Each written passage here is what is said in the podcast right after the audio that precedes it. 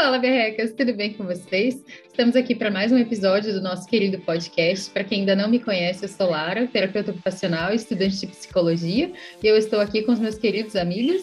Eu, psicólogo Lucas Vinícius, vulgo Lucas Berreca, e eu falei, é um prazer estar com uma pessoa muito famosa hoje. Eu adoro estar na presença de famosos. Dá, traz sorte pra nossa vida, traz crescimento.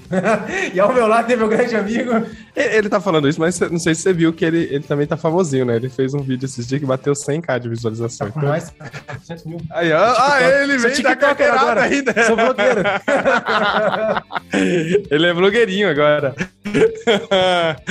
ah, bom. Pra quem ainda não, não conhece essa voz, que não é uma voz de veludo, infelizmente o nosso voz de veludo ainda está se recuperando aí da, dessa doença maldita, esse Covid que ainda está afetando as nossas famílias, né? Mas ainda bem que estão todos vacinados e apenas com sintomas leves.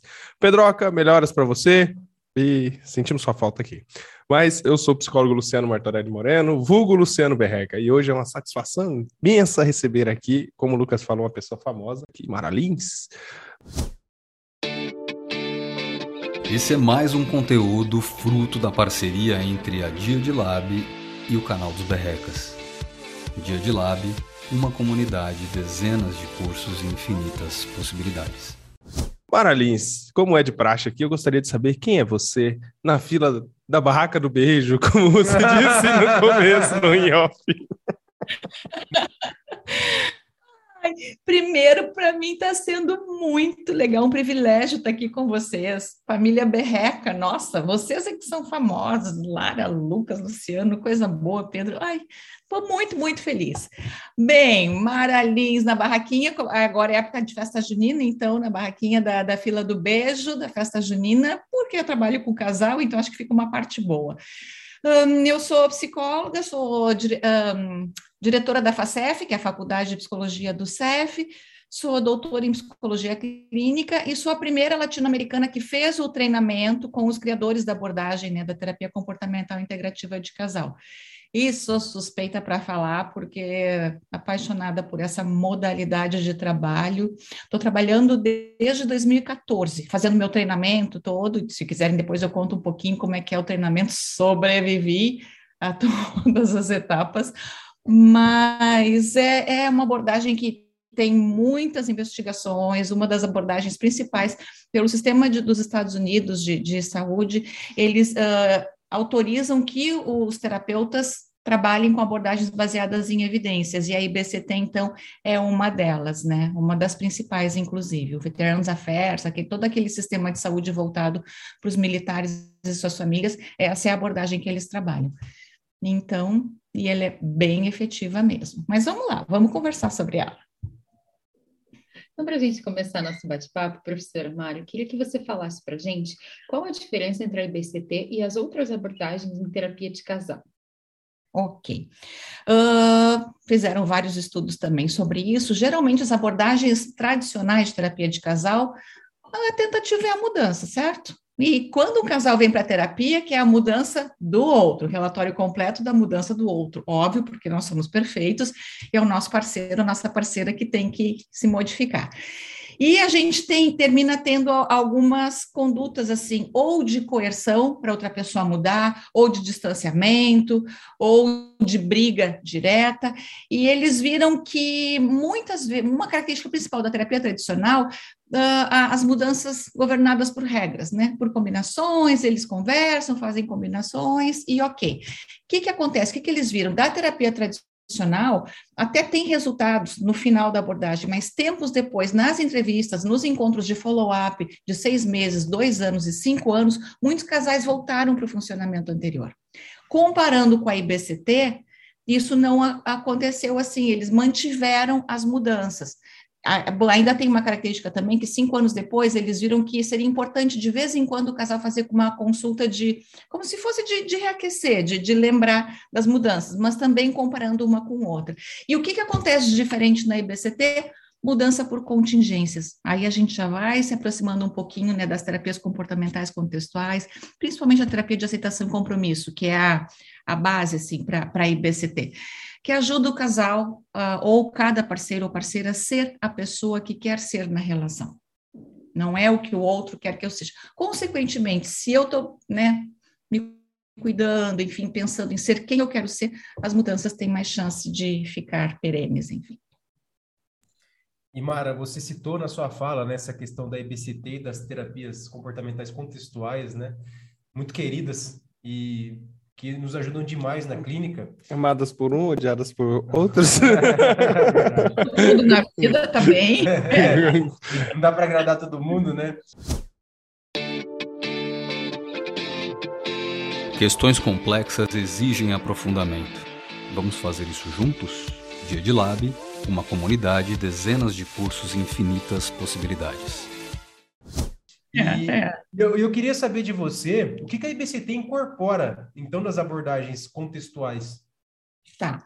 Primeiríssima questão, aquela ideia que o Steve Reis fala muito, que nós não somos seres quebrados. Nós somos quem somos graças à nossa história. E já, já, já, parte daí, assim. Então, todos nós, enfim, história de aprendizagem com a família, com a vida, inclusive com outras relações, vou puxar, claro, para casal aqui, a gente vai né, organizando, aprendendo coisas, e isso termina se repercutindo na relação de casal. E aí a gente vai compreender pelo que, que a pessoa tem determinados comportamentos na relação de casal, que tem a ver com a sua história. E bem, ela é o que ela é, ela aprendeu o que ela é e pode até ajudar a outra pessoa. Outro ponto bem importante é a vida orientada para valores. A pessoa que eu quero ser nessa relação, qual é o casal que eu quero ser. Outro ponto bem importante é a questão do sofrimento. Lembra que a terapia de aceitação compromisso fala que, uma, que a principal questão até, o que o adoecimento vem quando a gente tenta evitar do sofrimento, tenta evitar sentir aquilo que não está gostando, na relação de casal também. A gente tem todo aí um mundão, que eu falo, né, o mundão das mídias, principalmente, é tudo lindo, maravilhoso, olha no Instagram, nossa, aquele casal, ai, saindo, passando, que família linda, e olha para o lado, ai, não tenho isso, meu Deus. E é assim, e é assim, só que a gente fica com a expectativa de ter um mundão lindo, maravilhoso de casal também, e não é, e o sofrimento faz parte, e como que a gente vai lidar com o sofrimento também. Então, tem, tem essas características. Tem o contextualismo funcional também, mais do que nunca na relação de casal, porque tem um contexto e cada conduta tem a sua função também. E no casal, vamos falar do ABC um pouquinho, o antecedente, a conduta, o behavior né, e, e, a consequência. E no casal é o tempo inteiro isso, porque a consequência de um vai ser o gatilho para o outro, vai ser o antecedente. Então, é o tempo todo. Então, assim, essas seriam as principais características incorporadas. E, por óbvio, aí vem né, o grande, o que os autores chamam do elo perdido, comparando com as terapias tradicionais, o conceito de aceitação, que as outras abordagens não trabalhavam com isso, trabalhavam pela mudança, mudança, mudança. Aqui a IBCT vai dizer: meu, tem coisa que você não vai mudar no seu parceiro, tem coisa que você não vai mudar em você. Como é que vai seguir a vida? E aí entra o conceito de aceitação, bem da terapia de aceitação e compromisso também, que é como uma classe de respostas. É bem importante a gente lembrar também, a aceitação é uma palavrinha delicada, né? Principalmente a tradução, talvez, porque aí parece, não é resignação, não é submissão, e tão pouco aceitável e inaceitável, porque nas relações de casais, de casais podem acontecer situações abusivas, situações de violência, e não, não é aceitar isso. O que, que seria, então, o conceito de aceitação que é incorporado, ou elo perdido, que eles chamam? Um, uma classe de respostas, ver que tem características da outra pessoa que serão assim, ver que tem coisas da gente que serão assim, e que ainda assim é possível conviver com essa pessoa, é possível escolher estar com essa pessoa pela vida, assim, de uma maneira bem geral seria por aí. E aí, o que, que eu posso fazer, sentindo o que eu estou sentindo, mas em direção ao que é importante para o relacionamento. Sabe o que é legal nessa, nessa fala sua que hora que você trouxe? Que eu, eu, é uma coisa que eu sempre, sempre trago para os meus clientes dentro do consultório. E eu tenho uma cicatriz, não sei se dá para vocês verem aí, de 26 pontos no meu braço. Né? Ela pega o meu braço praticamente todo aqui, de 26 pontos. Né? Eu enrosquei num, em duas engrenagens no impressor offset e aí foi rasgando meu braço. E na época eu trabalhava numa tra tinha minha gráfica, né? Trabalhava na minha gráfica. E, e aí eu fiquei uh, seis meses sem poder fazer força com esse braço. E é a minha mão direita, eu sou destro. Então, imagina o tanto de dificuldades que eu tive durante seis meses. Quando eu conto essa história, quando eu mostro o meu braço, a minha cicatriz, as pessoas visualizam aquilo com muita facilidade, né? Elas conseguem entender o quanto aquilo me fez sofrer, o quanto aquilo me impossibilitou, o quanto aquilo me, me doeu em mim. Né? E é fácil. Quando a gente vai falar de algumas questões, algumas características ou algum sofrimento que o outro está falando de fator psicológico, as uhum. pessoas não conseguem enxergar com tanta clareza quanto um, um, um, sofrimento de fator físico, né? Então é muito mais fácil aceitar que eu não posso fazer força com a minha mão esquerda porque eu estou sofrendo, porque eu tenho um, um sofrimento, né? Eu tenho um, é, um trauma, eu tenho um trauma físico, né? No, no, meu braço e que a pessoa consegue visualizar, do que uhum. a pessoa enxergar, entender que eventualmente eu tenho um trauma psicológico ali, uma relação ali aprendida durante o meu desenvolvimento, e que eu não consigo simplesmente modificar aquilo da noite para o dia, e eventualmente a minha companheira vai precisar enxergar aquilo e entender que aquilo me traz sofrimento e que talvez ela não precise, não possa acionar certos gatilhos ali que vão gerar esse sofrimento em mim. Tô certo ao falar isso? Ou... Nem a pessoa aceita, né? É. Isso, nem a própria pessoa aceita, né? É que é isso. Também, também. Perfeito. Aí já vou falar de uma, de uma, de uma das estratégias, mas antes disso, me, me lembra muito, eu adoro uma frase do, do Chris McCurry, que, que ele trabalha muito com terapia de aceitação e compromisso para famílias e com crianças. E ele tem uma frase que eu gostei, ele disse assim: tem algumas pessoas que não saíram dos quatro anos, né? E se a gente vai pensar, é verdade, porque fica com uma expectativa de que o outro, trazendo para casal, vai suprir todas as necessidades e vai ter toda uma compreensão que é muito complicado. Vou pegar essa metáfora, sua metáfora aí da, da, da, da, ferida. Na IBCT, eles falam da cicatriz, eles falam hum, feridas emocionais, que todos temos, todos temos. E faz parte do processo. Ela tem um protocolo, primeiro na avaliação, de ver quais são as feridas emocionais de cada um, porque isso vai acompanhar todo o tratamento, porque por vezes, aí eu não sei se a sua ferida quando toca dói, quando se aproxima dói, as pessoas ficam reativas quando algo se aproxima da ferida. E ele muito não pode compreender, diga. Isso é exatamente uma das coisas que eu falo. É, a cicatriz ela é hipersensível. Então, se a pessoa tocar na minha cicatriz aqui, literalmente na minha cicatriz, sai daqui. eu toquei na cicatriz, só pra dizer a verdade. E incomoda pra caramba. Parece que a pessoa, parece que ainda tá aberta e a pessoa colocou o dedo dentro da ferida. Então é bem desconfortável. Tem uma parte, uma região que é bem mais sensível, né? E o que é interessante é que, assim, depois desse trauma físico, eu costumo dar até esse exemplo, essa região aqui do, do meu antebraço, próximo ao meu punho, ela, ela não, ela perdeu algumas terminações nervosas, então ela perdeu a sua naturalidade. Ela não é sensível como o meu outro braço. Então é como se eu estivesse passando por cima da, da, da roupa né, o, senti o sentido que eu tenho aqui, após a, a, cicatriz, entre a cicatriz e o meu punho, é como se eu estivesse passando por cima da roupa. Eu não tenho mais a mesma sensibilidade. Então, modifica a gente, né? Então, é um trauma físico modifica, é muito simples eu mostrar e explicar, né? Agora, um trauma psicológico, ele modifica a gente, né? Um trauma emocional, ele modifica a gente e não é simples eu explicar como é que funciona isso, né? Exato, exato. E todos nós temos. Uh, não existe família perfeita, e quando a gente vai olhar para a história de aprendizagem, não é para julgar ninguém, mas é para ver bem quais foram a, a, as necessidades que não foram supridas, enfim, o que, que me ficou marcado, qual a ferida que, que cicatriz que me ficou, que ela sim é acionada na relação de casal. E aí, e, e, o que eu acho bonito também dessa abordagem, é que essa, ela tem, ela passa por etapas. A primeira etapa é uma boa avaliação e formulação de caso. Precisamos de uma boa avaliação e formulação de caso para trabalhar uh, com qualquer, não precisa nem ser terapia de casal, né? Individual e família também. E na avaliação, a gente já procura ver para cada um quais são as vulnerabilidades emocionais. E a gente, na quarta sessão, assim, a primeira sessão é o casal junto para conhecer vínculo, ver a ideia de cada um sobre o problema.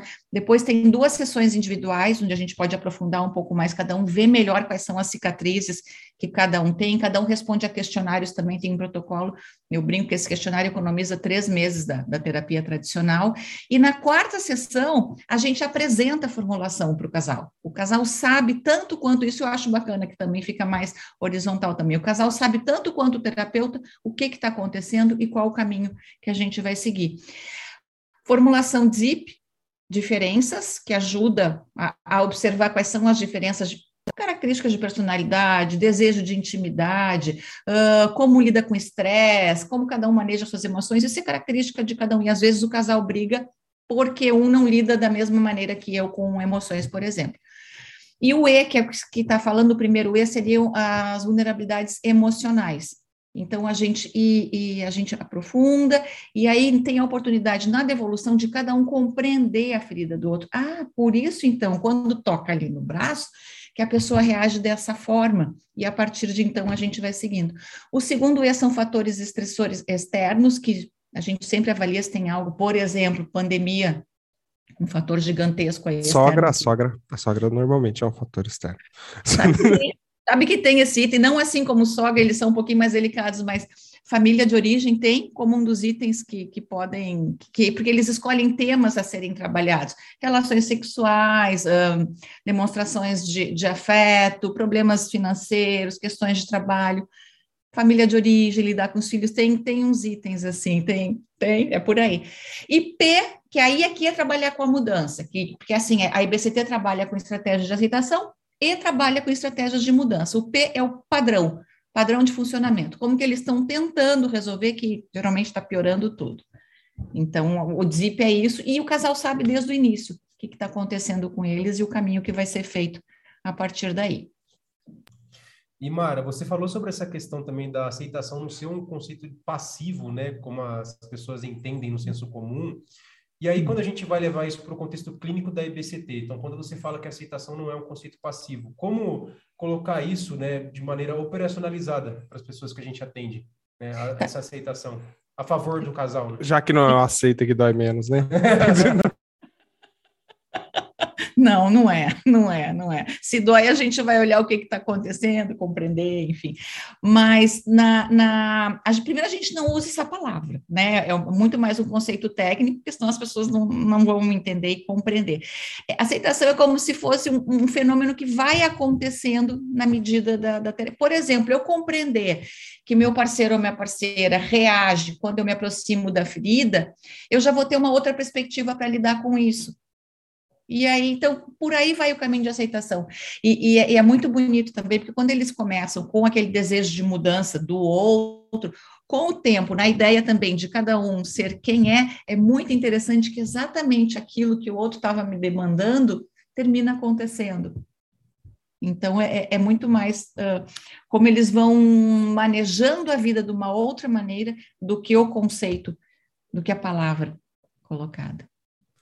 Eu atendo um caso de terapia individual, esse não é de casal, né? E só que a, a minha cliente, ela teve um insight, por assim dizer, né? Desculpa, como é que é a licença para usar o termo mentalista? Mas insight é, é, é. Ah, não sei se insight é um termo mentalista. Envolvendo, ah, pode ser, né? Dependendo do jeito que é colocado, mas é. enfim.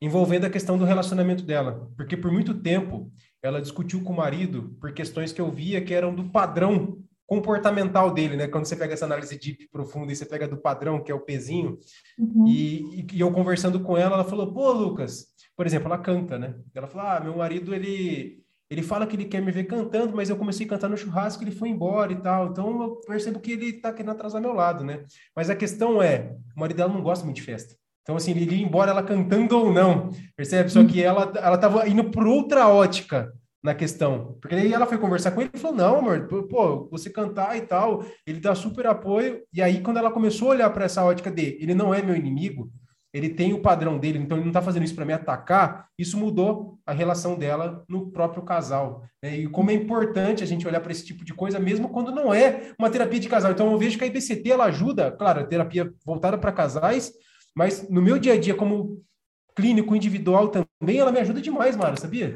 É, a minha esposa, esses dias eu mandei para ela falando: Você tá assistindo a live? Aí ela falou: Não, eu dormi. e eu, fui, eu ficaria super chateado, mas é, ah, tá bom. Né? Não, não, não, me ama, não tá me dando audiência. Aí tem estratégia de tolerância, aí depois eu vou falar da estratégia de tolerância. Mas o que você está falando, uh, Lucas, é, é, super importante, porque a IBCT ela não é só para trabalhar com casais. Claro que trabalhar com casal, eu digo, é, é, é precioso, porque uma coisa na terapia individual, ah, minha parceira faz assim, assim, acontece isso, a gente tem uma parte. Com o casal, você vê a interação acontecendo na sessão. E é uma das características também que, que eles incorporam da, das terapias comportamentais contextuais, que as mudanças são feitas na sessão. Não é tarefa, até de vez em quando pode ter, mas o que puder fazer na sessão é, é o que depois eles podem né, generalizar para a vida.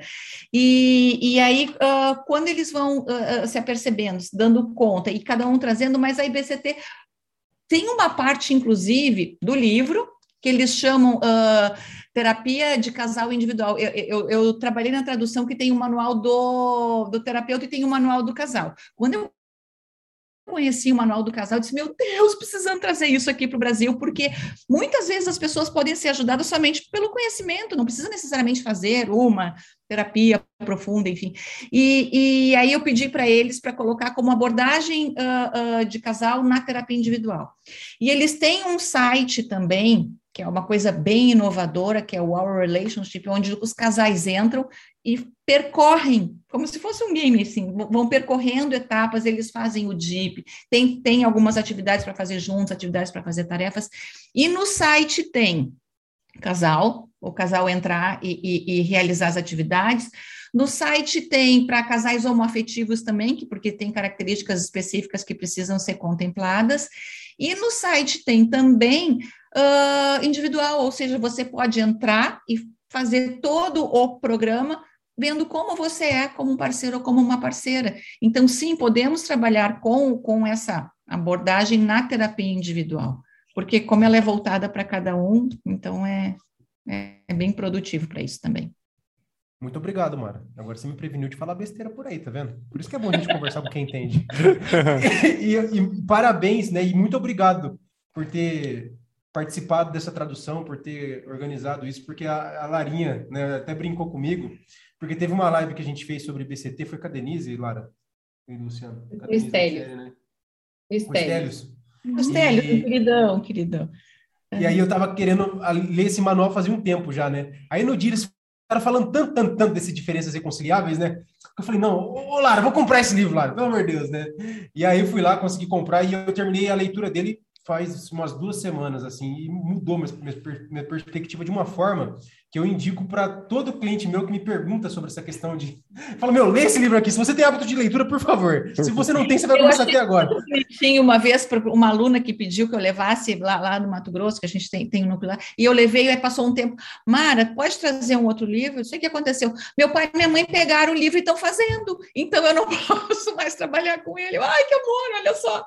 E eu acho que é isso, sabe? Acho que e, e incorporo vocês no, no, que eu vou trazer agora.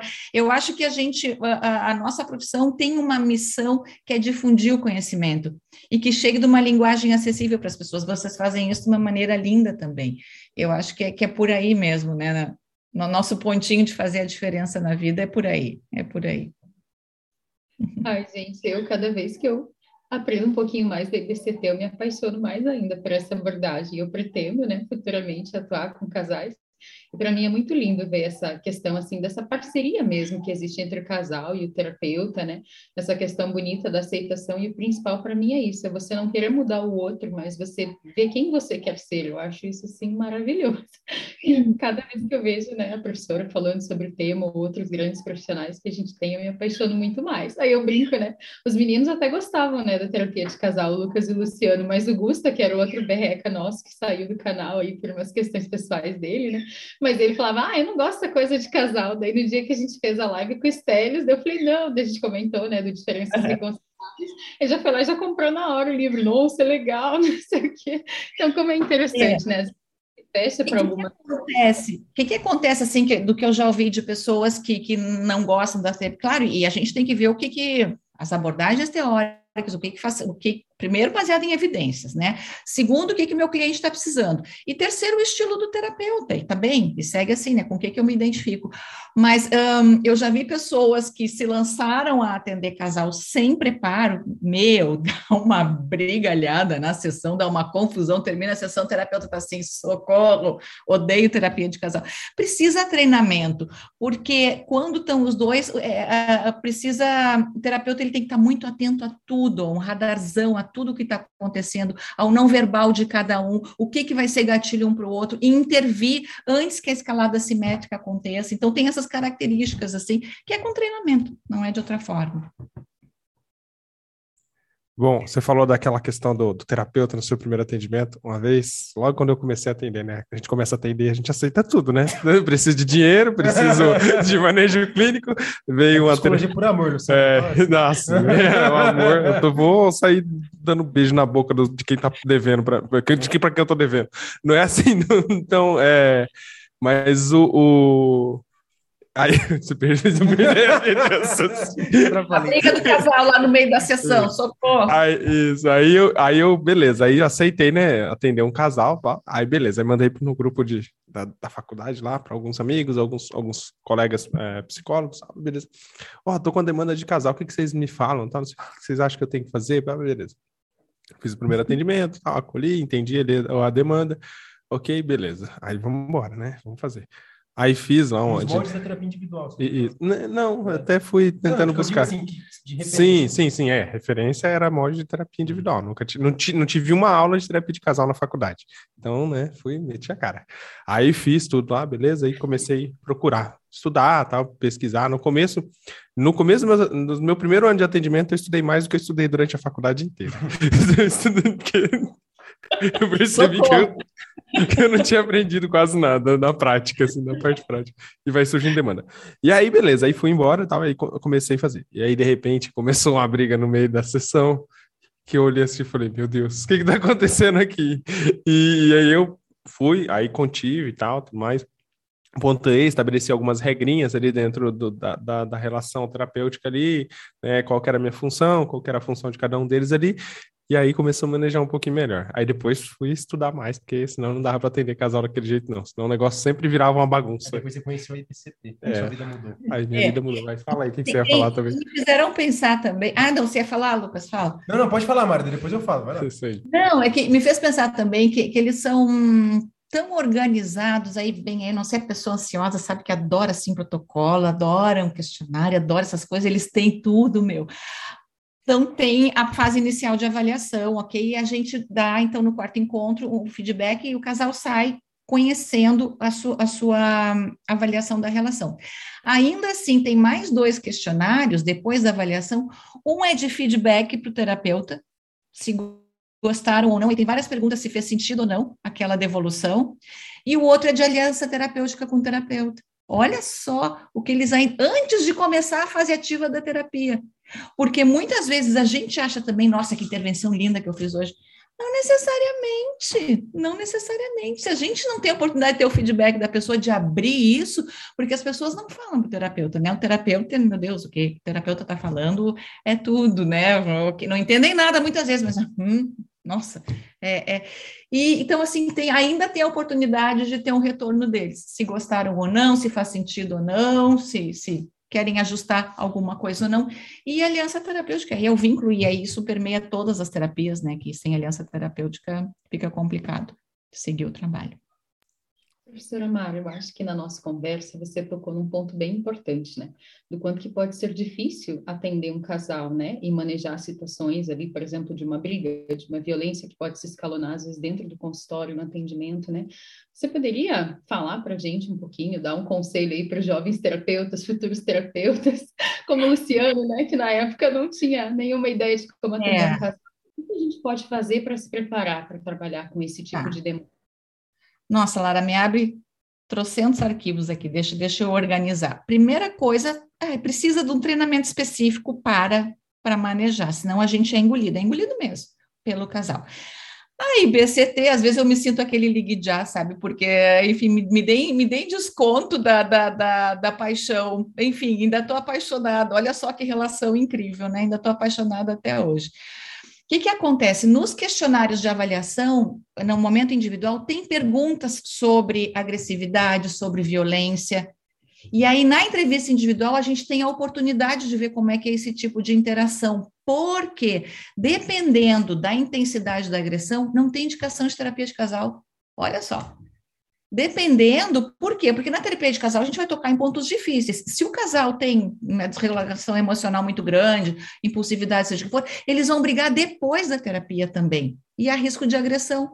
Então, até isso tem que ser avaliado, porque pode ser que aí no quarto encontro a gente diga: olha, nesse momento vocês não têm indicação de terapia de casal, tem indicação de terapia individual, cada um, para observar suas questões, suas características, seja, seja o que for. E depois, quem sabe, né, quando aprender a manejar mais a questão da, da, da regulação das emoções. Diga. É, é, interessante isso, né? Por exemplo, o que eu, o que eu percebo, não sei se, se, todos aqui concordam, né?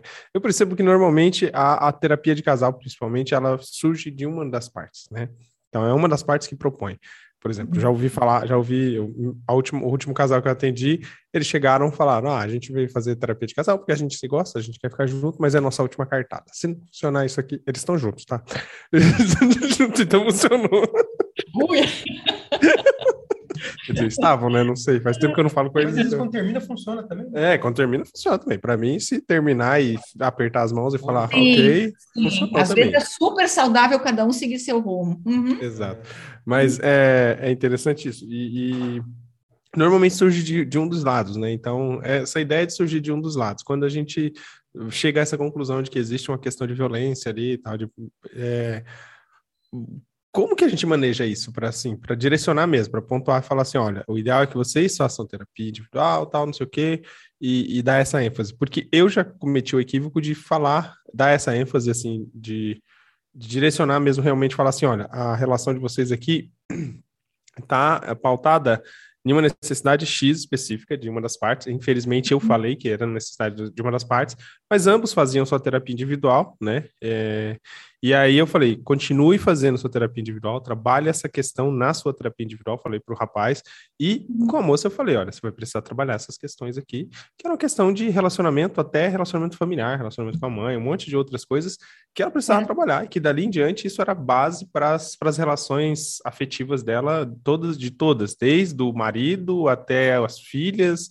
entre uhum. outras coisas. Então, se ela não trabalhar aquilo em terapia, ela sempre vai ter esse repetir esse mesmo padrão comportamental ali, né? E aí é complicado. E aí, ah, e depois o, o, o marido, eu fiquei sabendo que eles se separaram depois tal, e aí o marido veio falar que eu convenci ele a se divorciar. Então, ah, a gente não é tão né? poderoso assim, não. A gente não é tão poderoso. É, né? Pode ter ajudado a pensar um pouquinho mais, mas não, a, a gente não tem esse poder, não. Do, e, e, às vezes a gente pensa, né, meu Deus, por que, que estão juntos e seguem juntos numa, numa relação super difícil? Mas uh, é, é, bem importante avaliar a indicação, não é uma panaceia terapia de casal, não, precisa ter uma indicação específica. E uma das coisas que está falando assim, quando um vem, um vem porque o outro quer, eu costumo brincar assim, já tentou passear com, com um cachorro na rua? É facinho, né? Vai passear com um gato gato, coloca a coleira no gato. Às vezes um vem assim, né? O gato passeando na rua. Nas, nas sessões de, de avaliação, a gente tem a oportunidade de ajudar essa pessoa a pensar se ela vai querer ou não fazer terapia de casal. E na quarta uh, sessão, a gente precisa do compromisso dos dois. E se um deles não quiser, tá bem. Mas o que, que a gente costuma colocar? Bem, temos quatro encontros para avaliar. E vamos ver se lá no quarto encontro você vai querer ou não seguir a terapia de casal. Isso faz com que baixe um pouco uh, né, a, a, resistência da pessoa e geralmente terminam se comprometendo depois. Mas é bem importante, eu queria voltar para a questão que a Lara falou da, da, do casal com alto conflito, porque tem um protocolo também para casal com alto conflito. Se eles tiverem indicação, se a violência não for física, tem indica, pode, a gente pode tentar, se for uma, uma, uma, agressão mais verbal, enfim, a gente pode tentar a terapia de casal, mas tem um protocolo específico também, coisas bem mais, mais, o casal assina um contrato, enfim, é toda uma característica mais específica para trabalhar que é possível. Uma coisa que me chamou a atenção no manual de, de casais, Mara, é essa questão de a terapia de casal, ela tem que ter resultado. Senão, e, e por vir de uma base, né, que é da, é da pesquisa, foi algo que me fez falar, pô, finalmente, né, um pesquisador que fala, não, não adianta você ficar fazendo terapia de casal, terapia de casal e não mudar nada. Se você sair sempre pior do que você entrou na sala, não tá funcionando. Ah, né? Você vê essa regra para toda terapia, né? É, deixa eu contar como que eu trabalhava antes, depois que eu conheci a IBCT, enfim, antes eu, eu, eu costumo brincar, até tenho vergonha, mas vamos lá. Aquelas sessões assim que o casal chegava toda semana, tá, como foi a semana. Aquela coisa que eu digo, o ser enquanto pessoa na constituição da sua subjetividade. Aí terminava a sessão, tá bom, tchau, boa semana.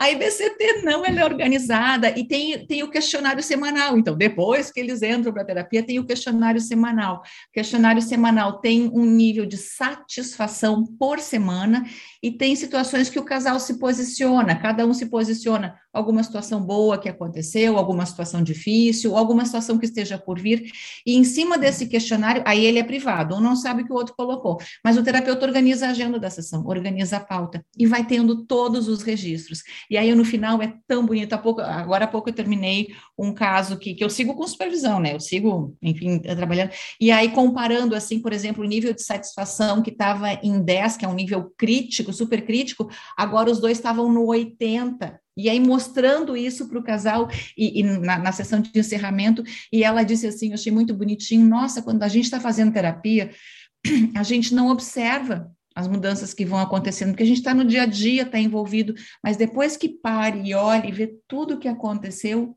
como é profundo e como é importante, que a gente não vai vendo no, no, no dia a dia.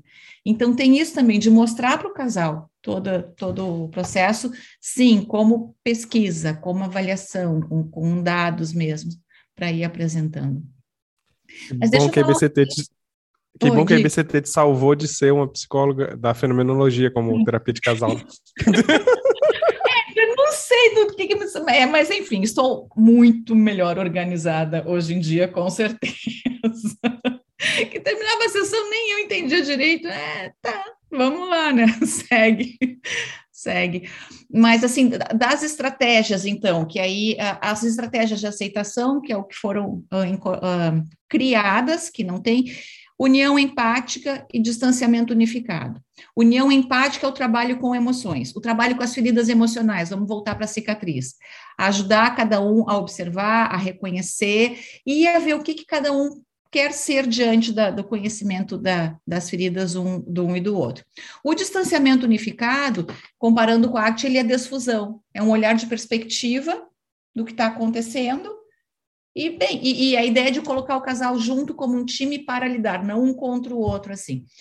Uh, desse da, do, do, distanciamento unificado, ainda tem a, a questão de trabalhar com as emoções, que ele chama emoção superficial e profunda, ou secundária e primária. A emoção superficial é o que aparece primeiro, aí eu costumo brincar com os casais, né? Que a principal função de existir um casal é a gente passar raiva. Porque como é facinho, né? Qualquer coisa, qualquer coisa já... Então, assim, é esse o exercício, mas vamos olhar mais embaixo o que está acontecendo. E geralmente tem medo, tem vergonha, tem muita tristeza, aí, aí a gente consegue acessar. E quando acessa a emoção profunda, não precisa brigar, porque a raiva tem o ataque, a pessoa se sente atacada, e vem a outra parte, né? E na, na, na, na união empática, então, assim, geralmente começa com a estratégia de, de, de, de aceitação e a união empática para o casal ir conhecendo o, o que está. Deixa eu trazer um exemplo.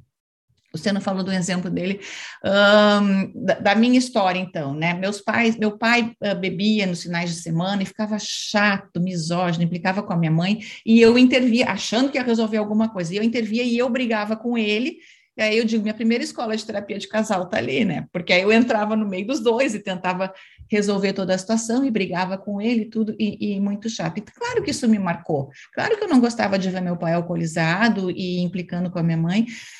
Então, claro, anos depois também fui entender que era uma interação deles. Na minha relação com o meu parceiro, quando a gente saía e ele começava a beber, sabe gato que vai se arrepiando todinho assim, eu já ficava a mulher mais chata do mundo. Já vai beber? Já chegou? Vamos fazer combinações, psicólogo adora, né? Vamos fazer combinações então, de tanto em tanto, vai aqui. Aí um dia eu me dei conta, meu, isto é meu, é da minha história, não é dele. Ele vai beber se quiser, se não quiser, vai fazer o que ele quiser da vida dele com relação ao uso. Eu é que fico toda, né, oriçada, porque eu tenho uma ferida nisso. E a gente pôde conversar sobre isso e pronto, baixou, baixou a temperatura, enfim. Então, é, é, mais ou menos por aí, assim, um trabalho com a união empática. E o distanciamento unificado é perspectiva. Tem ainda a tolerância, as estratégias de tolerância, que eu acho bem legal, porque é óbvio que nem tudo a gente vai gostar da outra pessoa, nem tudo a gente vai aceitar nesse sentido, porque assim, a aceitação, ela, ela se acomoda, dá, dá, dá um, digo, um quentinho no coração e se acomoda e a gente segue a vida com, com as características, com a realidade que tem. E a tolerância é, eu não gosto disso, mas ainda assim vale a pena seguir com essa pessoa. É, em resumo, a tolerância é assim. Assim como com a gente também, a gente tem várias características chatas pra caramba, e que temos nosso parceiro, nossa parceira que, né, também segue ali. Não, eu não tenho, não, sou super legal. Oh, oh, deixa. não, eu, segue. Ainda bem que a Giovana não está escutando. Clara, você está meio de ressaca aí das provas? Como é que tá as coisas? E quais são suas vulnerabilidades hoje que você já reconheceu? Vamos fazer na terapia Nossa, com a Lara agora. Caraca! Não estou em condições disso, ainda tem prova amanhã.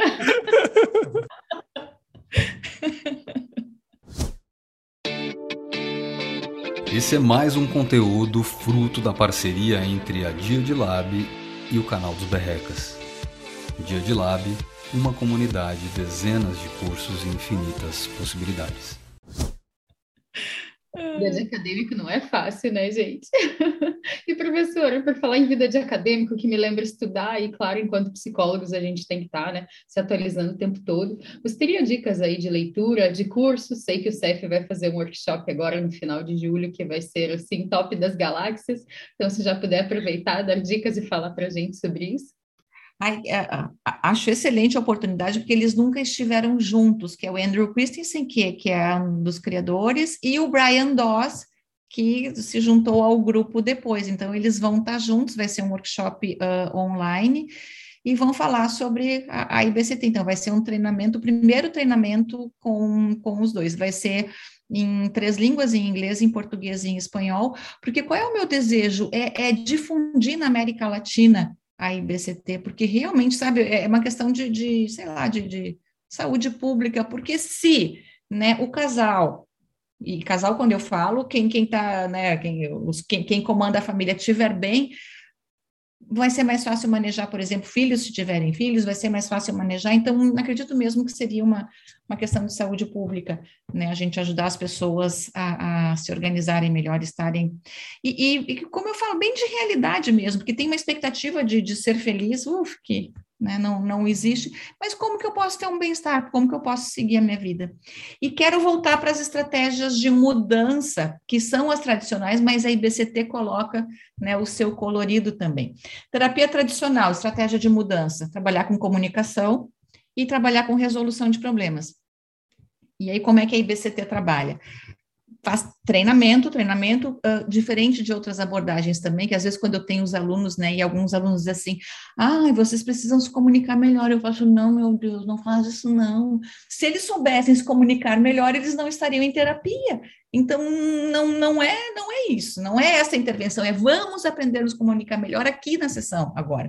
E aí todo é um treinamento de cada um falar como eu estou me sentindo, o que eu estou pensando, sem a culpabilização. E é interessante porque quando a gente começa a treinar, 3, 2, 1, começa a culpabilização. A gente volta, enfim, e segue treinando. Mas aí é falar, eu acho bonitinho esse casal que eu falei que, que teve alta há pouco tempo, é assim, falar de coração. Então a gente ajuda cada um a falar de coração por si. Consequentemente, o outro tem uma escuta mais apurada, mas a gente pede para o outro também resumir o que que ouviu, e aí ver se realmente fez sentido ou não. Então, é, é, essa é uma das principais características de diferente.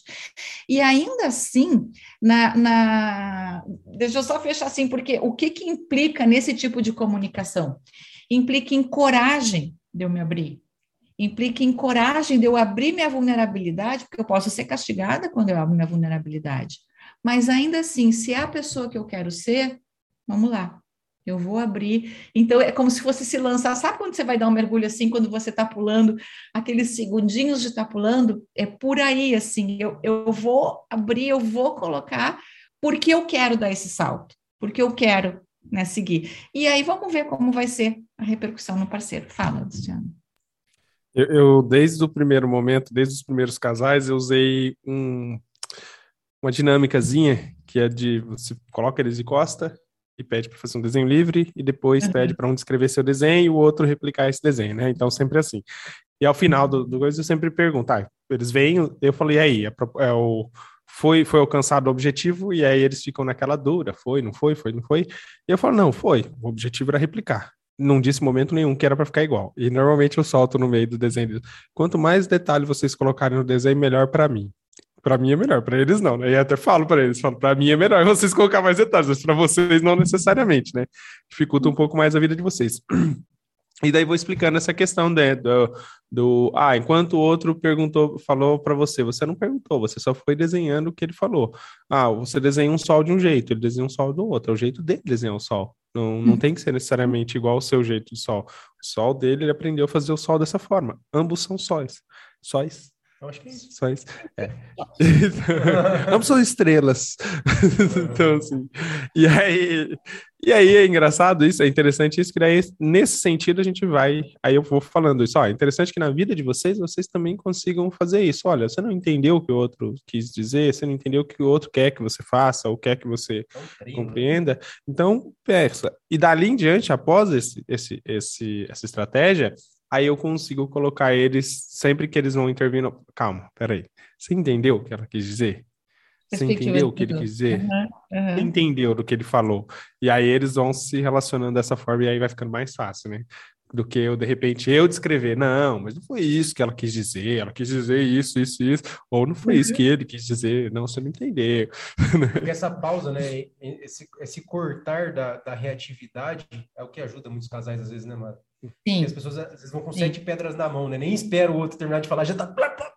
exato, exatamente, exatamente. E aí, aí não tem comunicação. Aí tem aquela escalada simétrica, que geralmente a escalada termina numa explosão, termina numa agressão. Então, nossa, é por isso que começa com a estratégia de aceitação e geralmente com a união empática, porque trabalha a emoção. O, o- o protocolo, assim, claro que, que, que, que as estratégias elas vão se misturando, de- dependendo de como o casal chega, mas geralmente é com a união empática para trabalhar a questão da reatividade emocional, passa muito. Mas ainda nas estratégias de, de mudança, que aí tem a resolução de problemas, qual é a grande diferença da, da tradicional? A definição do problema tem que ser bilateral. Não é o que eu acho ou o que o outro. Então, já, já obriga, de alguma maneira, o casal a dar uma definição bilateral do problema. Para partir daí, aí seriam as estratégias tradicionais de, de tentar alternativa. E eles também trazem também, e o que eu acho bem legal, de, de ajudar o casal a ter momentos bons. Aí me, acho que vocês vão saber por quê, porque é uma pergunta que eu me faço há anos. Por quê que quando a gente começa um relacionamento, a gente tem cuidados, a gente faz coisas pelo outro com prazer, assim, pequenos mimos que sejam, e com o passar dos anos a gente para de fazer. Porque o meu celular é mais bonito lá na loja do que na minha mão. Então, na loja eu fico endeusando ele, eu faço todo um esforço para conseguir o dinheiro para ir lá e comprar ele. Depois que eu já comprei ele, está na minha mão, eu não preciso mais fazer esforço para conseguir dinheiro para ele. Ficou Eu não saciado, né? precisa fazer esforços, porque já tem. Todo mundo, Infeliz- todo mundo, eu fico por quê, por quê, por quê? Bem, aí a gente né, pode ter várias ah, ah, ideias, mas ajuda a resgatar também coisas simples, gostosinhas que o casal fazia, ajuda o casal. E aí, de novo, cada um. Tá, o que, que eu, né? O que, que eu quero que o outro faça para mim? O que, que eu posso me dispor a fazer? O que, que eu gostava de fazer? O que, que eu retomo? A, a grande questão é por que, que a gente deixa de fazer as coisas depois que comprou o celular? Por que, que a gente deixa de, de ter pequenos cuidados? Parece ok. Tipo um checklist, já estou com alguém, check. Agora, vou cuidar do trabalho, agora vou cuidar, sei lá, hum, do que eu quero, do meu corpo, vou cuidar. Então, retoma isso também, retoma a consciência de que é uma relação. O vovó já dizia, né? Relacionamento é plantinha, se não cuidar, vai morrer. E amor morre. Amor morre também. E aí, então, retomar pequenos mimos, pequenos cuidados do que eu desejaria, do que cada um desejaria, não é que, que o outro espera que faça. De novo, da, do parceiro ou da parceira que eu quero ser. É, o celular precisa de uma capinha nova, precisa de uma película nova, precisa eventualmente de uma né? manutenção, É. né? Às vezes ele cai, quebra a tela, a gente precisa trocar a tela, então tem sim que fazer, continuar fazendo esforço para manter aquele celular ali. Não pode Isso. simplesmente trocar de celular, né? Então, mas assim, Mara, a gente normalmente preza aqui por um, um período de 50 minutos, mais ou menos, uma hora de, de episódio, então a gente está chegando nesse finalmente. É uma satisfação imensa, como o Lucas disse lá no começo, é sempre um prazer estar diante de famosos e foi muito gostoso ouvir você falando. A gente deu risada, a gente estava aqui com o áudio fechado e comentando: nossa, que episódio legal, bacana, não sei o quê. Né? Isso. Tenho certeza absoluta que quem escutar esse episódio e assistir o vídeo eventualmente vai, vai ganhar tanto quanto nós que estamos aqui, tendo o privilégio de poder bater esse papo contigo. Eu queria marcar supervisão com a Maralins, né? Isso aí, ué, né? Só, é, vamos lá, ué. Conseguir entrar na agenda. É, posso ficar horas falando. Da, é daqui a pouquinho a, La, a, Lara tem um, um, também um o toque final, a cereja do bolo dela. Vou passar a palavra para o Lucas para ele fazer os agradecimentos, tá? É, ah, você tem mais alguma coisa que você gostaria de complementar? Alguma, alguma eu tenho, um eu da tenho. Xuxa? uh, não, posso escolher outra pessoa para o beijo? Vamos botar na barraquinha ali, eu mando a lista para vocês, então, dos beijos que eu quero.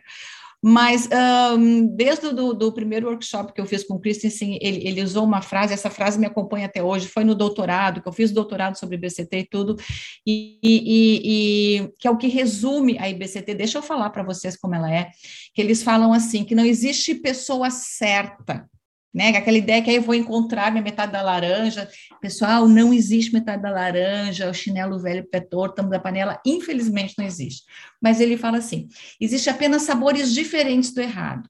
Somente quando você enfrentar os seus demônios mais profundos, ou seja, volta para cada um, é que você estará pronto, sabe para quem? Para a pessoa certa e errada, porque não existe a pessoa perfeita, existe a pessoa certa e errada. Aí ele fala alguém que você olha, contempla e pensa amorosamente, tá, esse é o problema que eu quero ter para minha vida. Ou seja, é por aí que vai a vida de casal, né? Tá na medida, né? Quem, quem eu consigo, quem eu quero levar adiante. Então, acho que isso que, que resume, assim, IBCT. Olhar para si, a questão da aceitação das características, da personalidade, claro, do que for possível, tolerância outras vezes, e perfeição não existe. Somos humanos, vamos lidando com as coisas que a vida vai apresentando. Peraí que eu vou te responder, Mara. É, querido. e... Vou falar mais alguma coisa depois disso, né, gente? Meu Deus. e como o Luciano disse, né, Mara, foi, foi um prazer inenarrável tê-la conosco hoje. O episódio foi muito gostoso de ser ouvido, né? E eu espero que nos encontremos mais vezes, viu? Muito obrigado. As portas do canal estarão sempre abertas para você. Os berrecas amam Maralins. e passa eu pra... amo os berrecas, eu tô assim, ah, que legal de estar aqui com vocês. Nossa, muito é. bom, muito bom. E passa a palavra para a Larinha, para fechar com chave de ouro. E, ah, e, e, outra dúvida, tem cupom de desconto Maralins para comprar o manual do, do casal ou não? Lá, Olha, eu posso ver, uma época tinha, uma época tinha. Posso, posso ver. Vamos resgatar isso aí, né? Porque, aí, pois é. Depois nós é. vamos entrar em contato com você, que nós estamos com um projetinho bacana aí, e de repente esse cupom vai ser muito, muito útil. Claro, você sabe qual que é o protocolo de finalização, né? Aquele. Opa, bora lá. Então, agradecer muito, né? Os meninos já agradeceram, mas eu também gostaria de agradecer muito que você gentilmente aceitou o nosso convite. Sei que esse episódio vai deixar um gostinho de quero mais e já adianto que em agosto a professora Maralins vai estar com a gente lá no canal para fazer uma live com a gente. Então tá chegando e é isso, né, professora? Nosso muito obrigado. A gente admira você, você é uma profissional que é referência na área para todos nós.